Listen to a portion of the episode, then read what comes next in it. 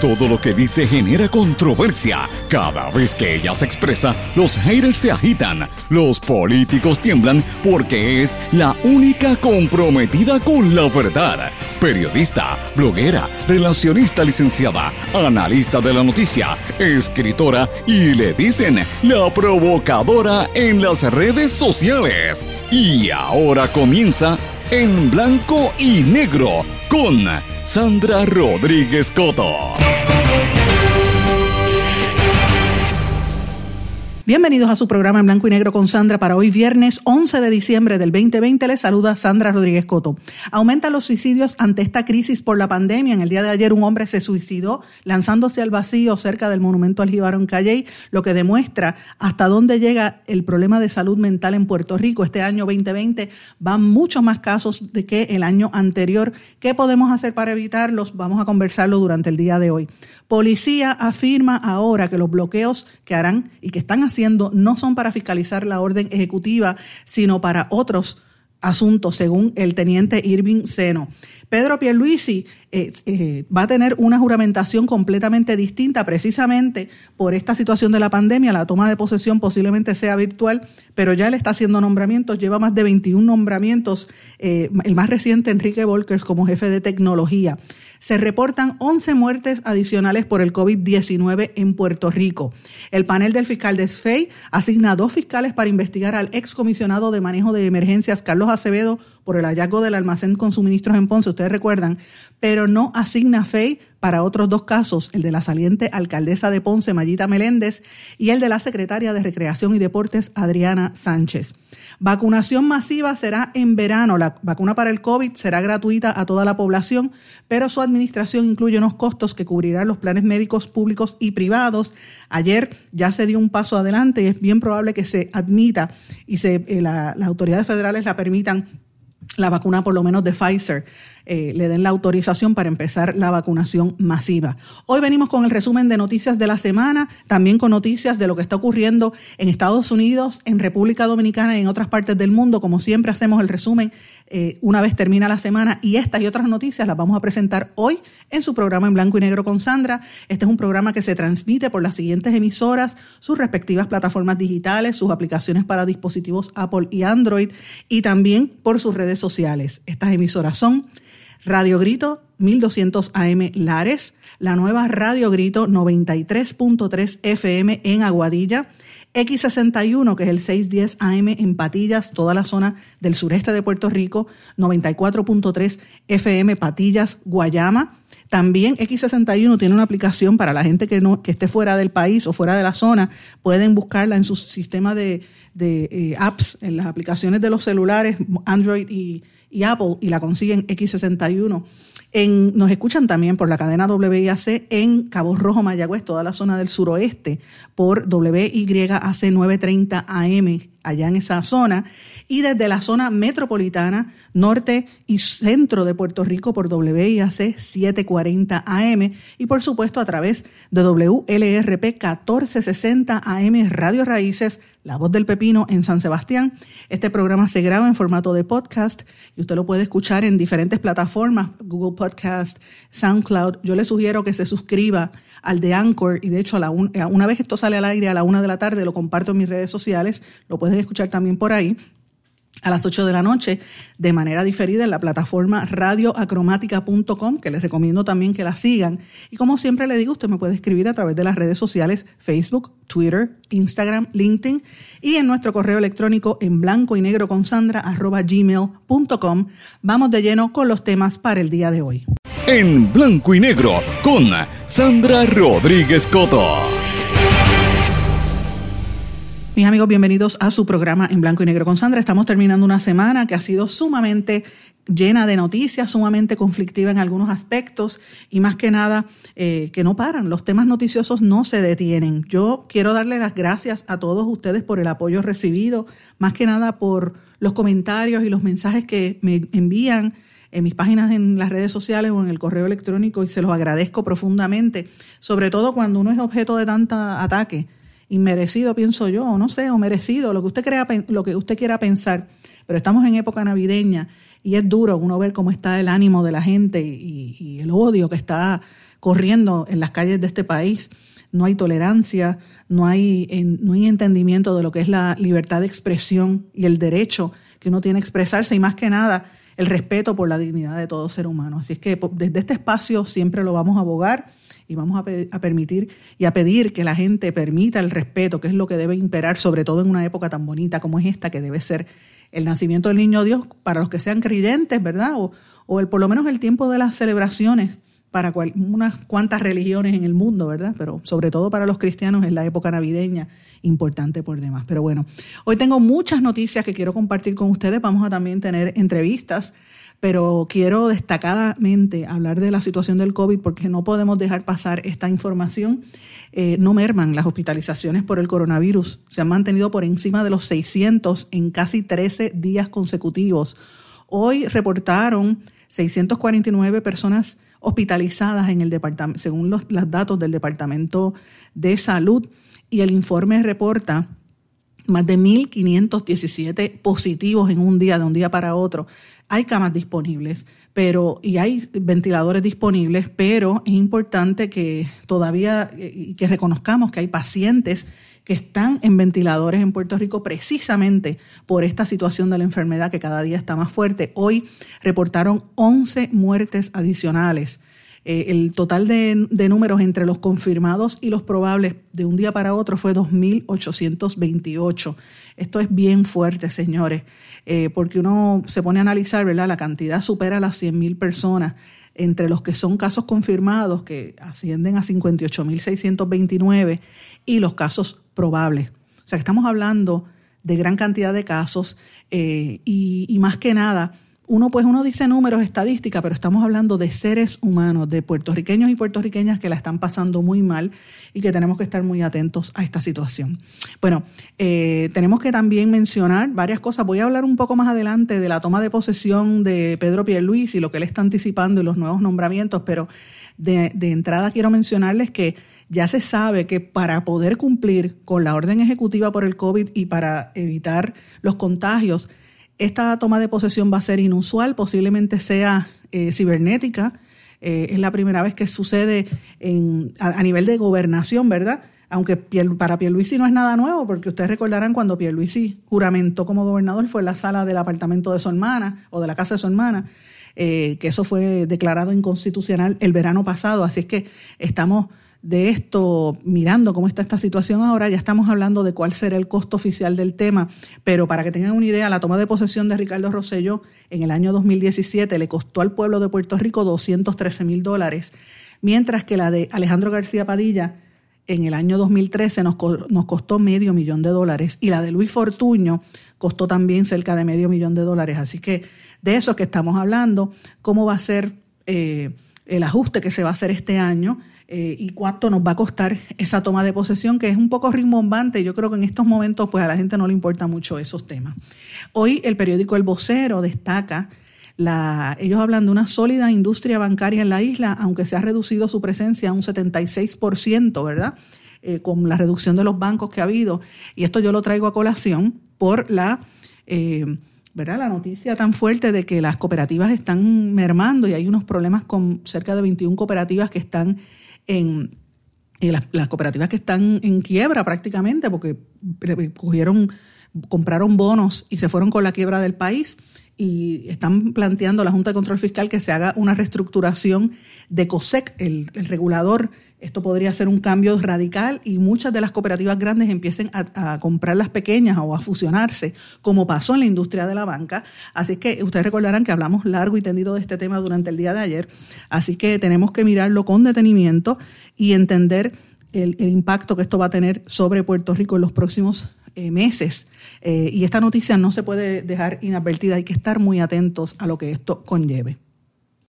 Bueno, durante el día de ayer un hombre se lanzó al vacío en el monumento al Jíbaro en Calley.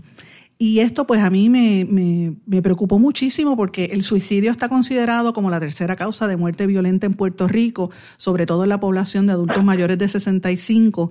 Eh, y estamos en medio de una pandemia donde ahora es prácticamente un lockdown los fines de semana. Toda la Navidad la vamos a pasar prácticamente encerrados. Y esto pues tiende a afectar la salud mental.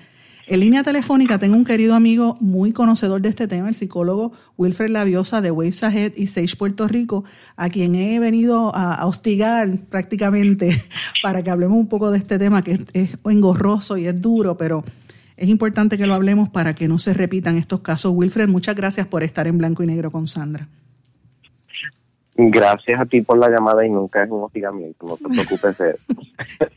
Siempre estamos aquí porque en verdad es un tema tan importante, Sandra, y en verdad mucha gente no lo dialoga abiertamente y este es el problema, que no se dialoga sobre nuestros problemas de salud mental, nuestro, nuestras situaciones, no las hablamos y por eso es que llevamos y personas llegan hasta ese punto. Sí, ese es el problema y a mí me preocupa grandemente y de verdad te lo agradezco que, estés conmigo porque eres una persona que estás trabajando en temas con personas de la comunidad, adultos mayores, la comunidad LGBT, que son, son sectores de la, de la sociedad puertorriqueña que tienden a ser eh, abandonados, rechazados.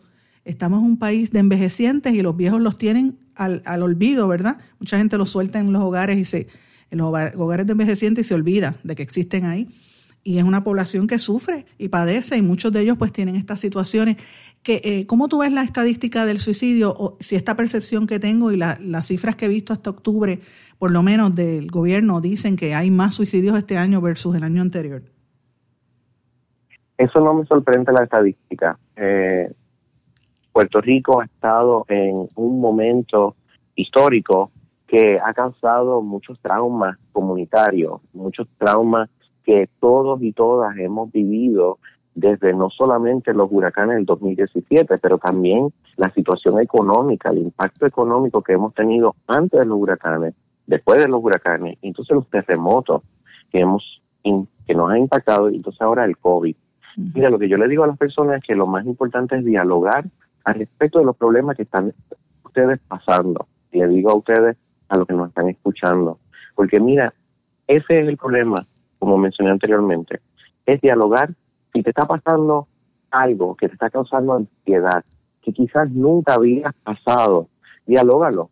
Entiendo el distanciamiento físico que está ocurriendo, que quizás nos sentimos como más separados, más aislados de lo usual, porque en Puerto Rico, Sandra, hay mucho adulto mayor, hay mucho adulto, hay mucho joven que se siente aislado, que se siente distanciado, y esto no es por el COVID, esto viene pasando por mucho tiempo en Puerto Rico.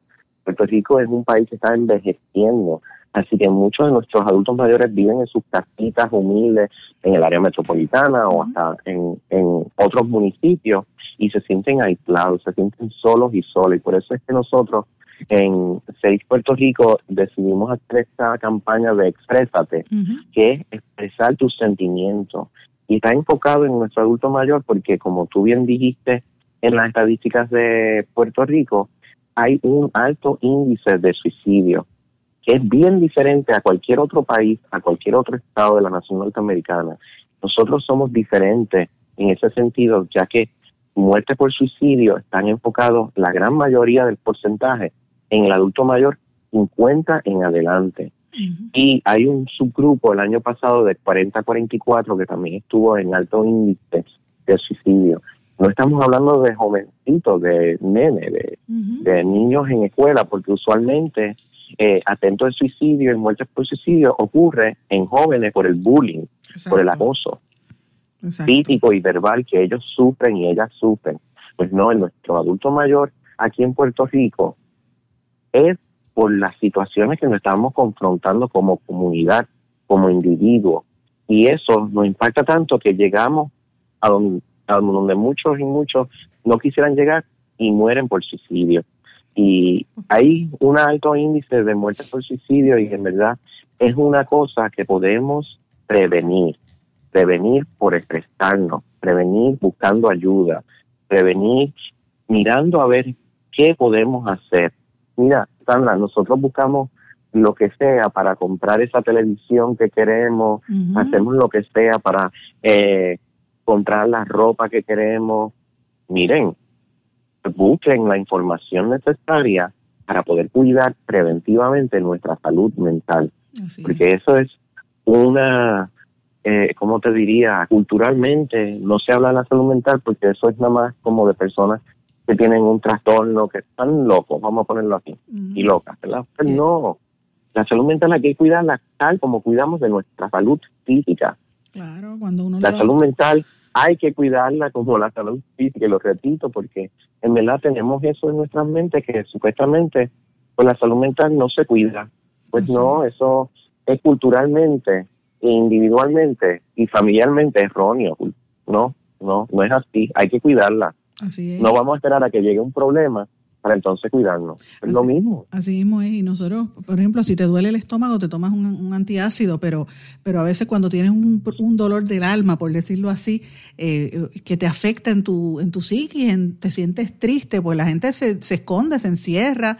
Eh, y, sobre todo los adultos mayores que, que, que están solitos, no ven una, como, no ven, no ven luz al final del túnel, por decirlo así, no hay, no hay actividades, no, no pueden compartir, sobre todo con esta situación de la pandemia. ¿Qué alternativas puede tener una persona que se sienta así? Yo, yo de entrada, sin ser experta en el tema, pienso, eh, Wilfred, que, que cuando uno vea, uno tiene que estar pendiente a los, a los vecinos. Yo tengo una vecina al frente, que es mayor de edad, enfrente de mi casa, tiene dos hijos y siempre yo estoy, le, pego el ojo, pero los hijos no la dejan ni, a la esquina y por lo menos yo sé que ya está bien y, y pues uno ve que la visitan, pero pero ¿qué otras cosas uno puede hacer, además de estar pendiente si tiene un vecino mayor, si comió o algo así? ¿Qué, qué otra cosa usted puede eh, mirar?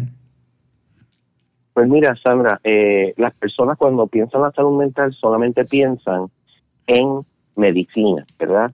Que ese adulto mayor, ay mira, ese adulto mayor vi de todo, vamos a darle una medicina para que se quite la depresión, vamos a llevarlo, vamos a sugerirle que vaya al psiquiatra. Pues no, la psiquiatría sí es una rama de la medicina y de salud mental, enfocada en la salud mental, y que sí, en algunos casos, quizás la medicina es apropiada y necesaria.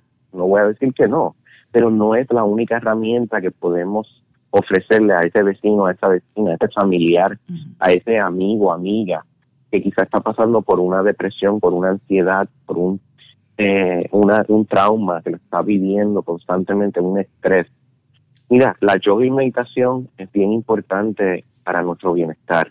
Y si piensan que es algo tabú, pues no, está gratis. De hecho, ahora lo puedes eh, hasta llamar por un teléfono y escuchar una clase. Eh, puedes también eh, hacer rompecabezas, caminar por tu vecindario. Si caminas solo o sola o con tu mascota, que te la lleves a caminar por ahí, aunque quizás nunca la habías sacado anteriormente, pues mira, es el momento de hacerlo, caminar la naturaleza. Como yo digo, Sandra, y estábamos hablando eh, fuera de línea, de que mira, las cosas que nosotros hacíamos como de niñez, eh, ese momento cuando nos tirábamos en la, en la arena o en la grama y mirar las nubes y mirar las imágenes. Mirar las estrellas. Eso es, tan y tan bueno. Um, sí, por las noches las estrellas. Eso es parte de una eh, tendencia que se llama mindfulness que son clases y, y sesiones donde uno puede enfocarse en el momento y te baja el estrés. Hay estudios científicos que lo dicen así. Así que es importante hacer eso. Si a usted le gusta meditar, leer un libro, pues mira, léalo. Los libros hay, es una cosa que perdimos tanto de que, y controlar muchísimo el consumo de televisión. La televisión no nos ayuda sí quizás vamos a ver las noticias una hora al día. O ver esta telenovela quizás una vez al día, pero no se conecte y no se meta en, adentro del televisor, porque como lo hacen algunas veces, y pierdan conciencia de que está la vida a su alrededor y que el mundo está girando, porque eso es lo que nos pasa cuando estamos adentro de la televisión, ah, es lo que quiero decir. Con la televisión hay un problema y más con las novelas turcas que son agresivas y todas las películas agresivas que dan en la televisión, pues para mí es terrible. Aparte que las noticias... Y las películas. Sí, llega el momento, pero... Y las noticias, es, controlar ese, eso. Y mira, yo entiendo que lo del COVID ha creado una nueva eh, situación que tenemos que quedarnos en nuestras casas para nuestro bienestar y nuestro futuro. Pero yo sugiero que hagan una nueva rutina, que que cambien la rutina. Que si tenían una rutina todos estos meses que hemos pasado de la pandemia, pues mira, quizá mañana vamos a decir, ok, voy a cambiar mi rutina y esa la voy a mantener por los próximos 45 días o 50 días o lo que sea. Así que es importante crear una rutina y mantenernos constantes con esta rutina porque nos puede ayudar. Así Bueno, cualquier persona que tenga ayuda, eh, que se sienta triste o mal, puede llamar a la línea Paz 1-800-981-0023, pero también pueden llamar a Sage Puerto Rico. Me gustaría que dieras los números, Wilfred. Sí, 787-940-8851. 940-8851. Y te puedo decir, Sandra, que nosotros, como al igual que otras organizaciones sin fines de lucro y organizaciones hasta gubernamentales, todos los servicios estamos en línea, incluyendo por el teléfono. Vamos a suponer que esta persona no tenga la tecnología que cree que es necesaria para estos servicios. Pues mire, nada más tiene que llamar un teléfono y nosotros le podemos dar un teléfono individualizado, personalizado para los servicios que usted pueda recibir. Y nosotros enfocados en el adulto mayor, sabemos que eso es difícil, conectarse. Pero miren, háganlo, exprésense, porque se pueden conectar por el teléfono, se pueden conectar dialogando con alguien con la distancia física, se pueden dialogar con otra persona y présense y dejen, sáquense eso de adentro. Y yo sé que estas navidades van a ser bien diferentes, pero lo podemos pasar, lo podemos sobrepasar. Y puedo decir que con fe y esperanza se va a llegar a el objetivo que es mantenernos bien chéveres, como te dice, para el año 2021 y expresar todo lo que tiene adentro de uno y, y venir y cuidarse de esa salud mental. Y venir con fuerza para el próximo año. Gracias, Wilfred. Mis amigos, este era Wilfred Labiosa de Sage Puerto Rico. Vamos a una pausa, regresamos enseguida. No se retiren, el análisis y la controversia continúa en breve, en blanco y negro, con Sandra Rodríguez Coto.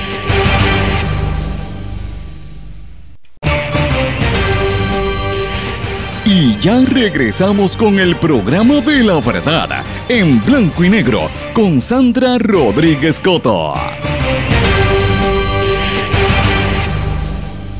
Y regresamos en blanco y negro con Sandra. Bueno, quería mencionarles algo que no lo dije hoy al principio del programa, pero siempre lo vamos a estar haciendo durante todo este mes de diciembre. Como ya ustedes saben, me he unido a la campaña un aguinaldo por José Omar, una campaña de recaudación de fondos a favor del periodista José Omar Díaz, compañero de X61, quien se encuentra en la ciudad de Boston enfrentando una situación de salud muy precaria, muy retante, y todo el dinero que estemos recaudando se va a utilizar para que José Omar pueda mantener su calidad de vida. Estamos en Navidad, toque su corazón y aporte un aguinaldito, un, pesito, dos pesitos, puede hacer una gran diferencia. Puede hacerlo a través de ATH móvil al 787-204-8631. 787-204-8631. En ese mismo número puede llamar, con hablar con la señora Ruti Reyes y coordinar cualquier tipo de ayuda o cualquier cosa que usted quiera hacer y encontrarse y conectarse con este gran compañero periodista de X61 que está en necesidad, hoy por ti, mañana por mí. Yo eh, quería mencionarlo porque no lo dije al principio y de, lleno nos, pusimos a hablar del tema del suicidio, que es un tema que francamente a mí me tiene espantada y de, de vez en cuando pues traigo estos temas porque la gente eh, esto, uno, uno mira las estadísticas y la situación está fuerte. Nosotros nos sentimos presionados como sociedad por todos los francos, la política, la economía, la situación de la pandemia y cada día es más. Ahora mismo con esta situación de los bloqueos en las carreteras, la gente está volviéndose loca, no tienen ni siquiera eh, para, le, impusieron la, la ¿verdad? Que no pueden tomar licores y ese tipo de cosas, y la gente se pone de mal humor, pero bueno, eh, hay, que, hay que mantener el orden. Y ahora está diciendo la policía que los bloqueos que están haciendo este fin de semana no es para fiscalizar la orden ejecutiva. Después que le vieron la cola, saben que es perro, ¿verdad? Porque sabía que estar preguntando qué uno hace en el interior de una propiedad como es el carro es una violación de los derechos civiles, ¿verdad? Eh, ahora uno tiene que estar dando información como si esto fuera un país totalitario. Eso un poco es la actitud de la gobernadora Wanda Vázquez, que ella se cree que todos somos presidiarios y todos somos convictos de ella. Y no, señora, nosotros estamos en un país donde se supone que hay una democracia. Y como todo el mundo puso la, la, queja, pues evidentemente tuvieron que cambiar y ahora la policía están diciendo que estos bloqueos pues no es para fiscalizar la, la ley eh, ¿verdad? la orden ejecutiva, sino para otras cosas. Veremos a ver, ¿verdad? esto lo está diciendo el teniente Elvin Seno, el director de patrullas de carretera, dice que, que los bloqueos no están diseñados específicamente para un solo fin, sino para otras cosas. Eh, tendría que tener un reglamento. Y es interesante por demás, porque obviamente durante el mes de diciembre, todo el mes de diciembre, van a estar realizando bloqueos alrededor de Puerto Rico. Una noticia buena, dijo la comisionada residente en Washington, Jennifer González, que el Congreso tiene hasta el miércoles para aprobar el próximo estímulo federal que podría eh, venir de un chequecito de por lo menos 600 dólares. No son los 1.200 de la vez pasada, pero mira, todo lo que venga sobre cero es bueno. Ojalá que llegue. Eh, Jennifer González lleva cuatro años prácticamente que lo que ha hecho es anunciar fondos que vienen, fondos que vienen y a veces uno no los ve. Ella anuncia cuando se asigna, pero realmente el dinero no lo hemos estado viendo en la, en la, en la, vida cotidiana, más, más allá de, del estímulo federal que se dio para toda la nación. Veremos a ver si este pues se cumple, porque hay mucha gente en necesidad. Y también hay un problema con la cuestión del desempleo, los 300 dólares que dije en el día de ayer que no habían ido mucha gente a eh, solicitarlo por, por, el desempleo, pero veremos a ver qué pasa ahí. Por otra parte, hay que estar muy atentos a lo que está ocurriendo con la negociación con Luma Energy. La Asociación de Jubilados de la Autoridad de Energía Eléctrica está cuestionando la capacidad económica de esta compañía para administrar la autoridad y el nuevo gobernador, Pedro Pierluisi, ha dicho que va a estar evaluando eh, ese contrato. Veremos a ver qué va a suceder, pero los los jubilados están bien preocupados con el futuro de sus pensiones porque es una de las áreas donde se vislumbraban posibles recortes. Hay que estar atentos a ver qué sucede en cuanto a eso. Y hablando del nuevo gobernador, el nuevo gobernante ha estado haciendo presentaciones de quiénes son sus nuevos nominados a diferentes eh, agencias de gobierno. Él ya nominó durante la tarde de ayer a Ana Escobar, José Colón Grau y Antonio López para el componente de la policía y a Enrique Volkers para el área de tecnología. Yo conozco a Enrique Volkers como nuevo jefe, él va a ser ahora el nuevo jefe del Servicio de Tecnología e Innovación. Y de hecho le envié un mensaje porque me alegré profundamente. Enrique ha sido un trabajador incansable de todo el tema de la tecnología y ha, ha pasado muchas necesidades en, algunos años porque le como no se presta para los chanchullos y la corrupción, ¿verdad? Por lo menos esa es la percepción que yo he tenido hasta ahora, pues lo habían vapuleado en el gobierno anterior siendo el estadista y me alegré mucho del nombramiento porque es una persona que me consta que tiene buenas intenciones y que es una persona recta. Yo le deseo que haga buen trabajo, él y todos los que fueron nominados, que ojalá que los confirmen y que, y que sean exitosos, porque uno siempre piensa cuando cambian los gobiernos con mucha ¿verdad? esperanza que la gente va a hacer un buen trabajo de entrada ya uno no tiene que estar pensando si son PNP o lo que sea, ¿verdad? Eso ya no importa, ya ganaron las elecciones. Lo que importa es que trabajen por Puerto Rico y que echen el resto y que no, no se contaminen, porque cuando llegan al poder, la gente en los, gobiernos entran y como que les los pica un mosquito o algo los, afecta. No sé si es el, el, salitre en el Capitolio o algo, ¿verdad? Se creen el, el, título de honorables con choferes y carros, entonces como que se les suben los humos y se olvidan del pueblo. Y esperemos que esto no pase. Yo por lo menos conozco a Enrique y sé que ha pasado eh, mucho, un hombre muy recto, una familia muy recta. Esperemos que tenga éxito en esa posición, al igual que Ana Escobar, que va a ser la nueva secretaria del Departamento de Corrección y Rehabilitación. Vuelven a nombrar otra mujer. Ella había sido secretaria auxiliar de Recursos Humanos en esa agencia entre el 2017 al 2019.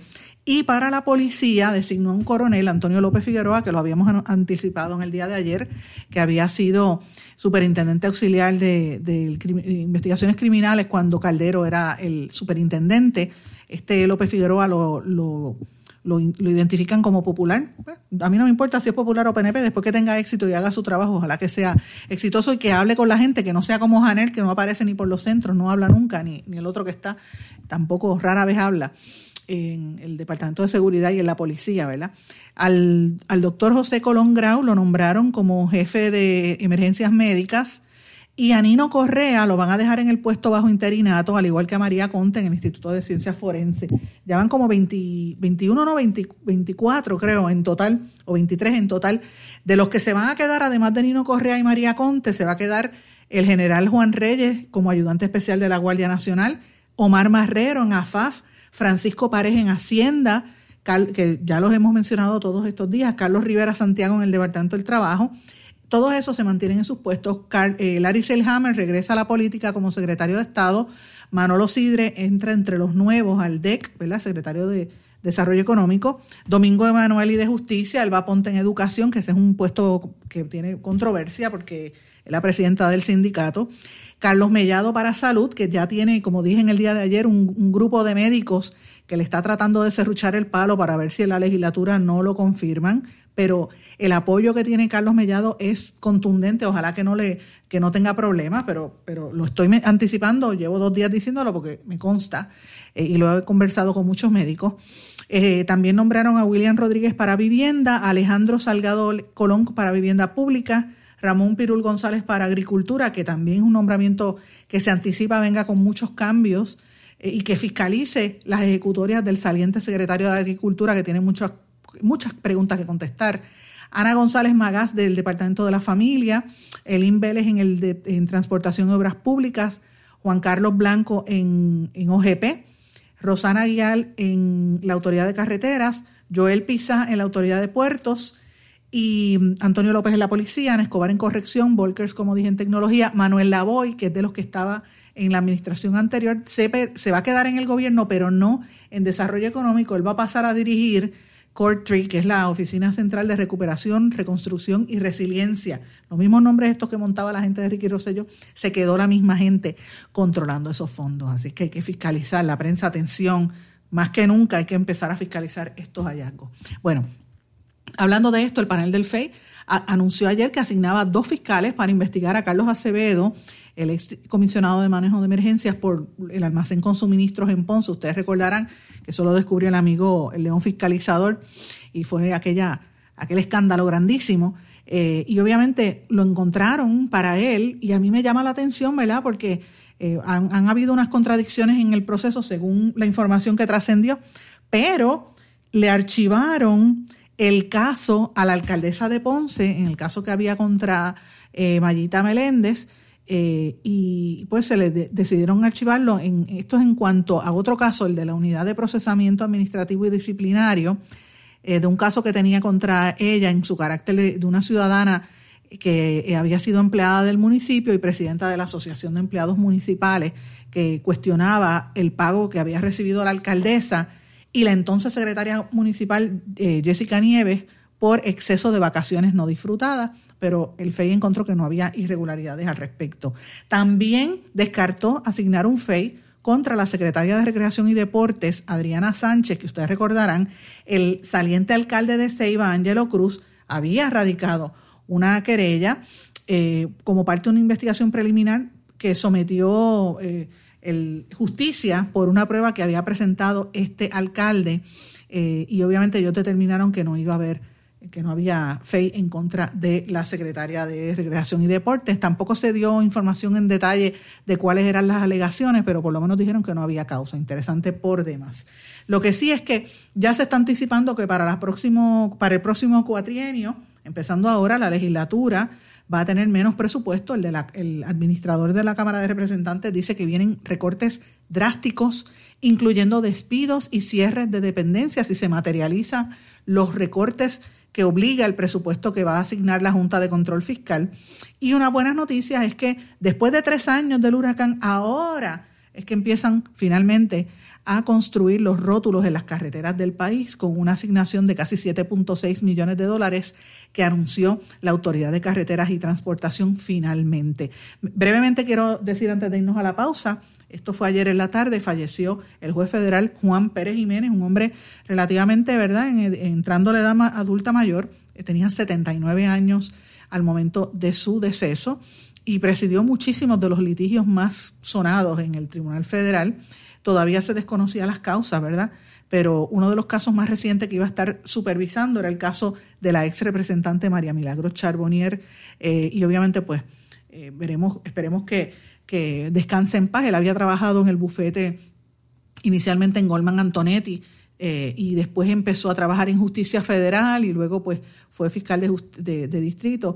Eh, y él presidió por décadas el caso de Morales Feliciano, donde habían las, las denuncias de violaciones de derechos humanos en los confinados en Puerto Rico, en las cárceles.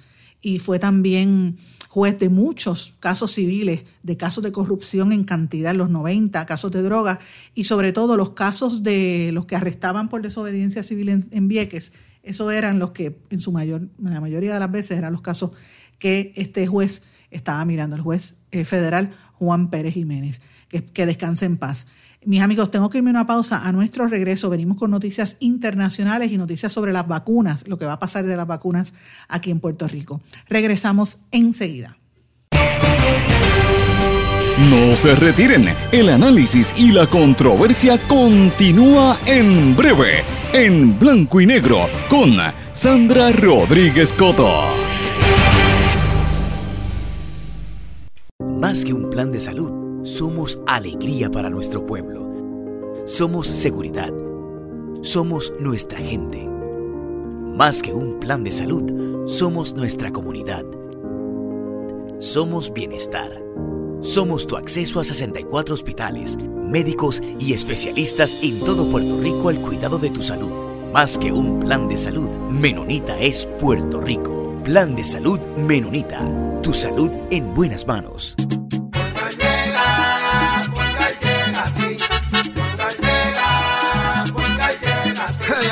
Sabes eso es lo que te responden, pero ahora botaron la ola. Porque ya no importa en qué parte de la isla estés. Si tuviste un accidente, mi gente de Poingal le llega a tu casa o trabajo para que no te complique. Con servicio en todas partes de la isla y el mejor servicio al cliente. Por eso y mucho más, yo Piru lo digo, yo quiero Poingal. ¡Duro!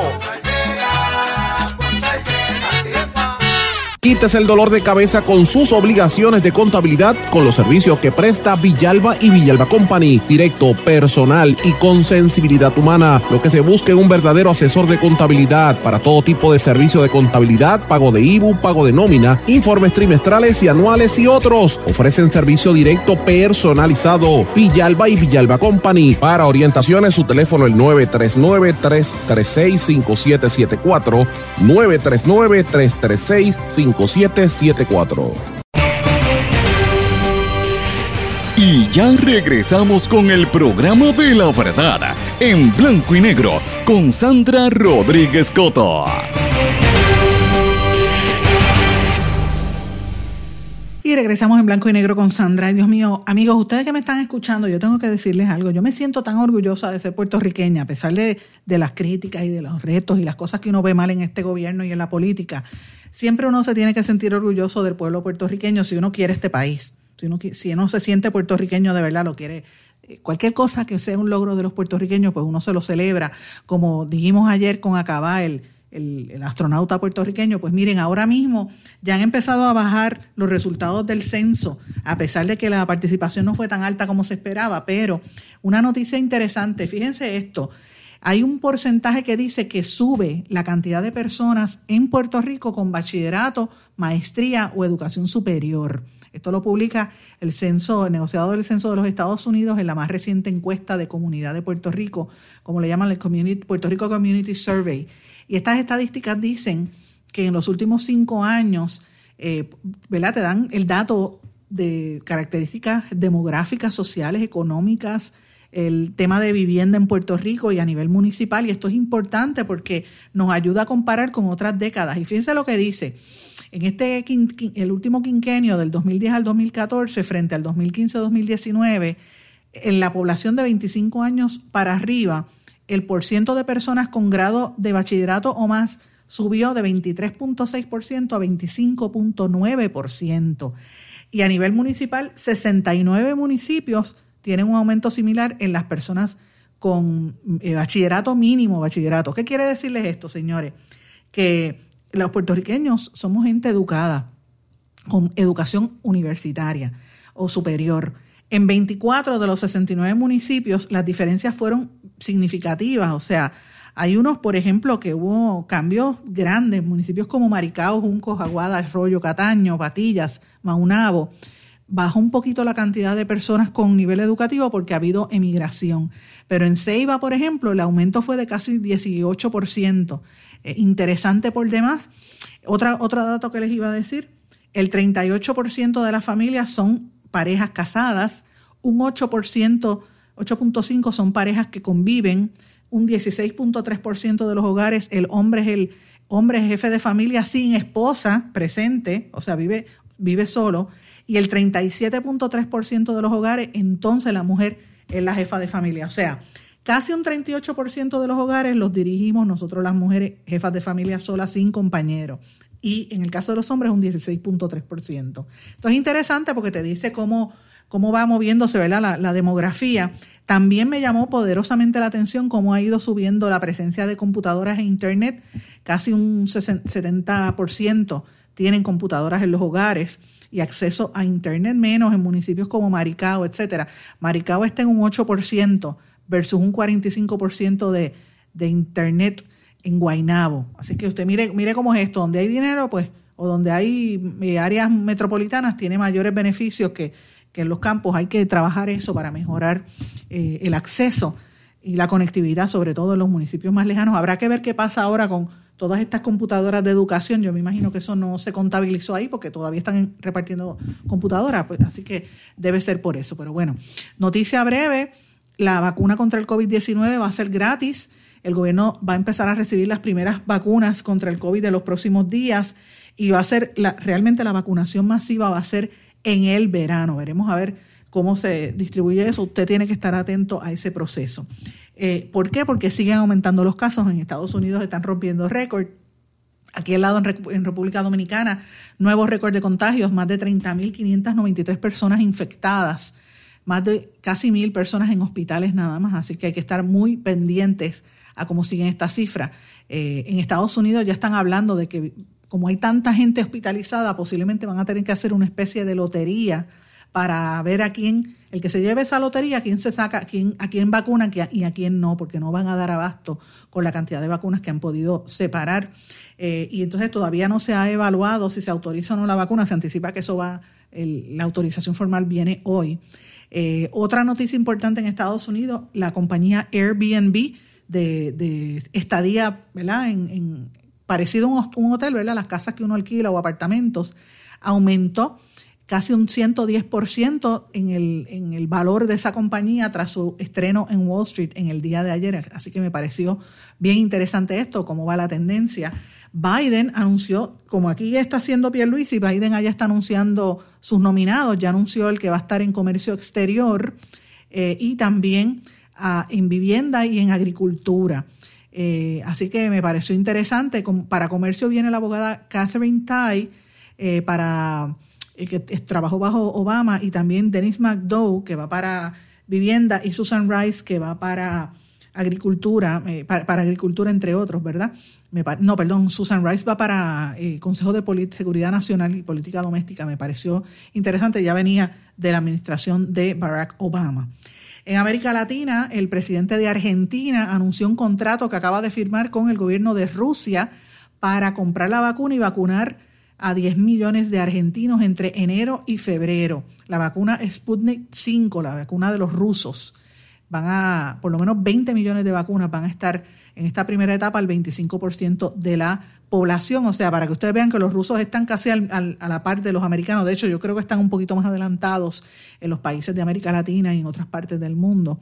Interesante por demás. En Colombia hay una pugna muy grande porque siguen matando indígenas colombianos.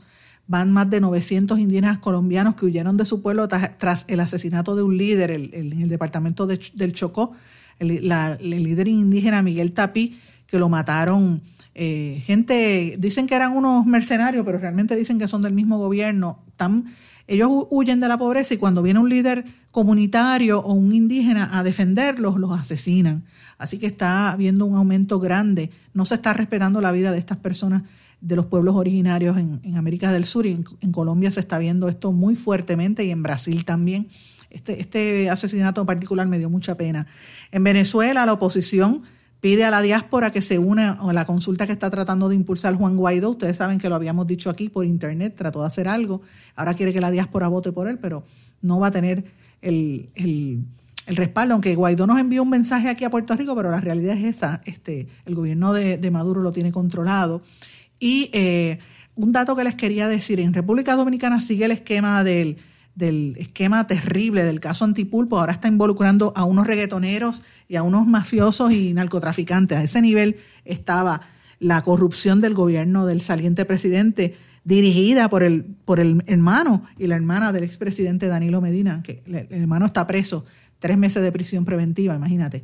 Y en lo que todo eso sucede junto a la pandemia, miren esto, el turismo extranjero en la República Dominicana ha caído en casi un 80% durante el mes de noviembre. Y esto pues ha sonado todas las alarmas porque el Banco Central Dominicano dijo que eh, eh, no estaban recibiendo la misma cantidad, recibieron 101 mil turistas extranjeros versus los 474 mil que habían llegado en el mismo mes de noviembre en el año 2019. Si eso es allá en República Dominicana, donde se viaja con más económico que aquí, imagínense cómo está el turismo en Puerto Rico. En República Dominicana el turismo aporta cerca de entre un 7 y un 8% del Producto Bruto Interno, porque en los años 90 ellos lograron capitalizar en su oferta, diversificar y captaron mucho del mercado que tenía Puerto Rico, mientras aquí se pasaban en la bobería y gastando y gastando, y fíjense lo que terminaron con un DMO que no era más nunca lo que la industria estaba pidiendo. Se convirtió en otro organismo político para satisfacer los, deseos de los que querían dinero ahí detrás del, del, DMO. Vamos a ver cuáles son los resultados. Y ahora no llegan aquí ni, ni los barcos cruceros, para que ustedes vean cómo está eso en la realidad. Bueno, mis amigos, hemos terminado una semana de muchísima información, muchas noticias que hemos tenido esta semana, como todos los viernes. Vamos a hacer un resumen de noticias, lo vamos a colgar en nuestro, en nuestro blog en blanco y negro con Sandra, usted puede buscarlo por ahí, comenzando desde el sábado 5 de diciembre, donde hablábamos de, que estábamos trancados en la Navidad. Eh, la, noticia de que la Cámara Federal de en Estados Unidos iba a despenalizar la marihuana, el estímulo económico que quiere impulsar Biden de 900 mil millones de dólares. Eh, y también la moción, las mociones ¿verdad? y los problemas legales entre el Partido Nuevo Progresista y el movimiento Victoria Ciudadana también, que anticipamos que para enero iba a ser la sentencia al ex legislador y ex alcalde de Yauco, Abel Nazario. También eh, hablamos sobre la multa ética de 40 mil dólares al jefe del cuerpo de bomberos, Alberto Cruz Albarrán, que eh, le autorizó una licencia sin sueldo a su esposa. Hablamos de la muerte del poeta Miguel Algarín, uno de los fundadores del New York Poets Café, y hablamos de el foro que tuvo la cantante peruana Susana Vaca con la escritora Mayra Santos Febres, entre otros, ¿verdad?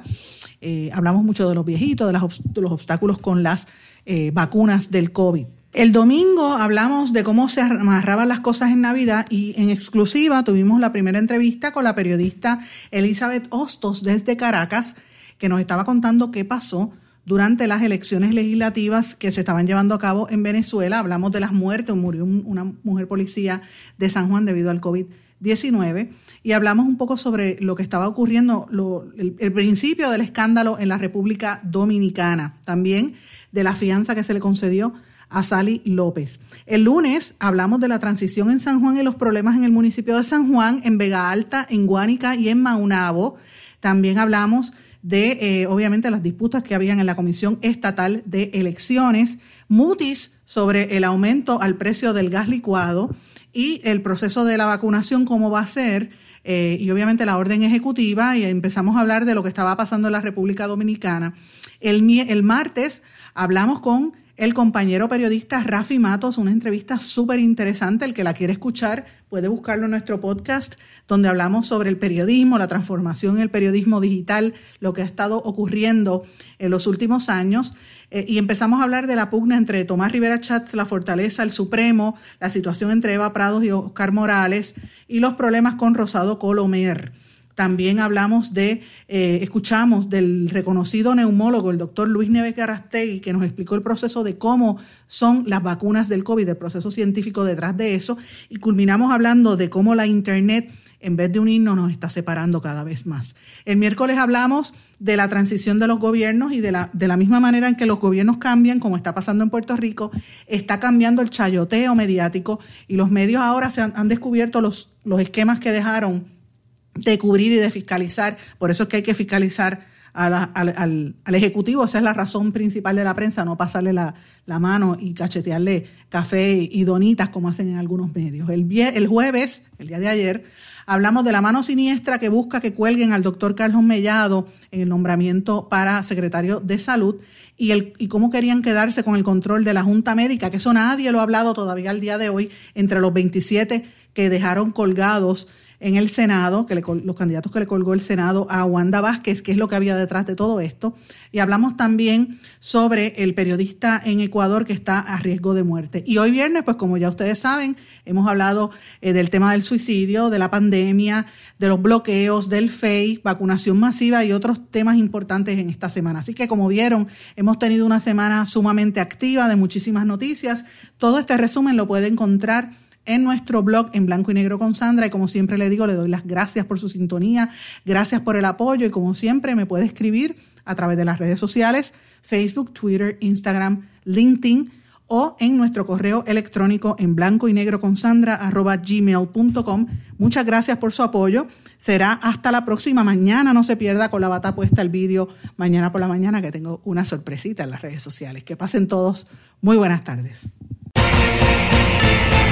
¿Se quedó con ganas de más? Busque a Sandra Rodríguez Coto en las redes sociales o acceda a en blanco y negro.blogspot.com porque a la hora de decir la verdad solo hay una persona en la cual se puede confiar. Sandra Rodríguez Coto en blanco y negro.